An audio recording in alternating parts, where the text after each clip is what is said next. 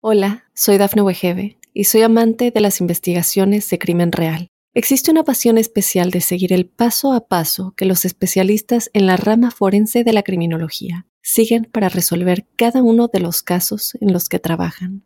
Si tú, como yo, eres una de las personas que encuentran fascinante escuchar este tipo de investigaciones, te invito a escuchar el podcast Trazos Criminales con la experta en perfilación criminal, Laura Quiñones Orquiza en tu plataforma de audio favorita. Hola, ¿qué tal amigos de Tu Mundo Hoy? Mi nombre es Cristel Escobar y estas son las informaciones más relevantes hasta el momento. Trump asegura que los inmigrantes están envenenando la sangre de Estados Unidos. Auto impacta vehículo de caravana de Biden en Delaware.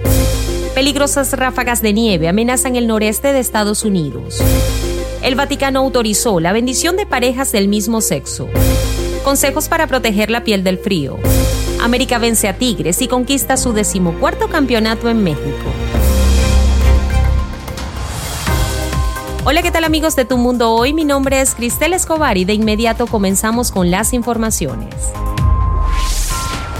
Durante un evento de campaña en New Hampshire, el expresidente de Estados Unidos y aspirante a la candidatura presidencial por el Partido Republicano Donald Trump expresó sus puntos de vista sobre la inmigración, asegurando que los inmigrantes están envenenando la sangre de nuestro país. Al dar a conocer sus planes de política migratoria, Trump ofreció un polémico discurso en contra de la comunidad que cruza de manera irregular a Estados Unidos, acusándola de envenenar la sangre de nuestro país abro comillas, dejaron entrar en nuestro país a 15 o 16 millones de personas. Cuando hacen eso, tenemos mucho trabajo que hacer. Están envenenando la sangre de nuestro país. Eso es lo que han hecho. Envenenan los psiquiátricos y las cárceles de todo el mundo, no solo de Sudamérica, no solo de tres o cuatro países en los que pensamos, sino de todo el mundo. Están entrando en nuestro país desde África, desde Asia y desde todo el mundo, señaló el expresidente Donald Trump. En otras informaciones, un incidente automovilístico tuvo lugar cerca de la caravana vehicular del presidente Joe Biden y la primera dama Jill Biden, quienes resultaron ilesos. El suceso ocurrió el domingo por la noche mientras el presidente salía de su sede de campaña. Un sedán colisionó con un vehículo del servicio secreto que estaba siendo utilizado para cerrar intersecciones cercanas con el objetivo de facilitar la partida del presidente. Biden, que se dirigía hacia una SUV blindada, se detuvo y observó el incidente con sorpresa antes de ser llevado a su vehículo. Steve Kopek, el portavoz del Servicio Secreto de Estados Unidos, indicó que la caravana presidencial partió sin más inconvenientes. La policía local de Wilmington se hizo cargo del incidente, sugiriendo que el conductor no fue considerado una amenaza significativa para la seguridad del presidente. Por otro lado, una poderosa tormenta se cierne sobre el noroeste de Estados Unidos, anunciando lluvias intensas y vientos fuertes desde el domingo por la noche hasta el lunes. Sin embargo, los meteorólogos alertan sobre un cambio brusco hacia condiciones invernales con la llegada de aire gélido desde el lunes hasta el martes. Lo anterior está advirtiendo sobre la posibilidad de ráfagas de nieve intensa y un riesgo potencial para los viajeros, según reporta AccuWeather. A pesar de que el aire frío se retrasará para coincidir con la tormenta principal, se espera que genere condiciones propicias para una tormenta de nieve en el noreste. Esta combinación podría desencadenar nevadas significativas y ráfagas de nieve impactantes en la región, lo que representa un peligro latente para la seguridad vial.